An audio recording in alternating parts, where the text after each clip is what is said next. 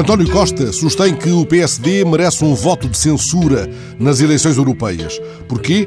Porque teve o descaramento de apresentar um cabeça de lista que nada fez por Portugal e pelos portugueses. Estamos perante uma incrível façanha dos social-democratas a querer na alegação do líder socialista. Costa proclama que sem um grande descaramento não ocorreria aos dirigentes do PSD uma escolha de tal calibre.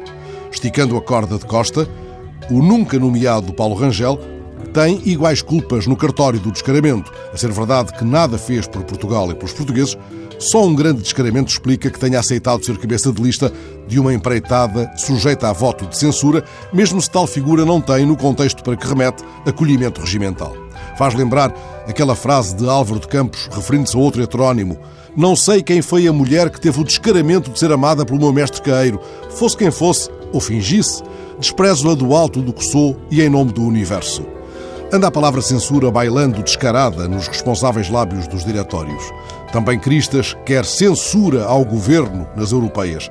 Já o tinha dito em Vila Franca, durante uma visita à Associação de Beneficiários da Lesíria Grande, voltou a fazê-lo com severa convicção em Severo do Voga, considerando que desse modo se acabará com as práticas das nomeações familiares.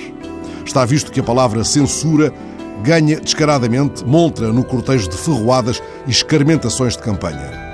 Quando, com tanta confiança, a censura é proclamada como desígnio, de algum modo nos estão dando um nome e um jornal, um avião e um violino, mas não nos dão o animal que espeta os cornos no destino.